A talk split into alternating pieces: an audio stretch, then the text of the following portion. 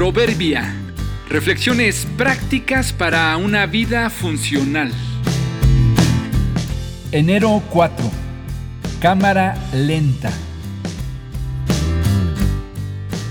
Las citas divinas nunca deben postergarse. Mi esposa y yo estuvimos de visita en la casa de una amiga. Nos pusimos al día de su situación familiar y de la salud de su papá. Mientras platicábamos, su pequeño perrito se paseaba por la sala y en ocasiones se acercaba y luego se alejaba y se desaparecía y volvía más tarde. Si no ponías atención, ni siquiera te dabas cuenta que él estaba ahí. En un momento de la plática, de reojo, vi que el perrito caminaba de forma extraña. Me giré para asegurarme de que era verdad lo que estaba suponiendo. Sí, él avanzaba como en cámara lenta.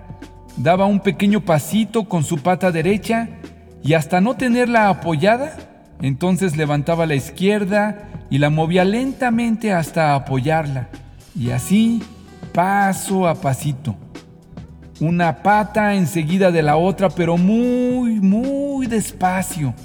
Me llamó muchísimo la atención, así que interrumpí la plática y le dije a nuestra amiga, mira, algo extraño le está pasando a tu perrito, como que está trabado y camina muy lentamente. Yo estaba sorprendido, pero ella nos respondió que no le pasaba nada, que eso hacía cuando se acercaba a su plato. Yo le dije, pero hace un rato lo vi acercarse a sus croquetas y no estaba así.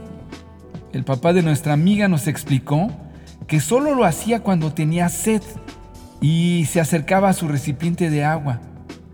Sorprendido, me quedé observando y después de un largo proceso de avance en cámara lenta, efectivamente llegó a su pequeño recipiente de agua y empezó a beber. ¡Qué extraño! les comenté.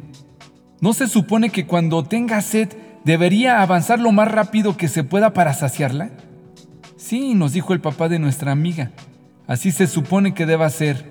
Pero él así está acostumbrado, pero solo cuando se acerca a beber agua.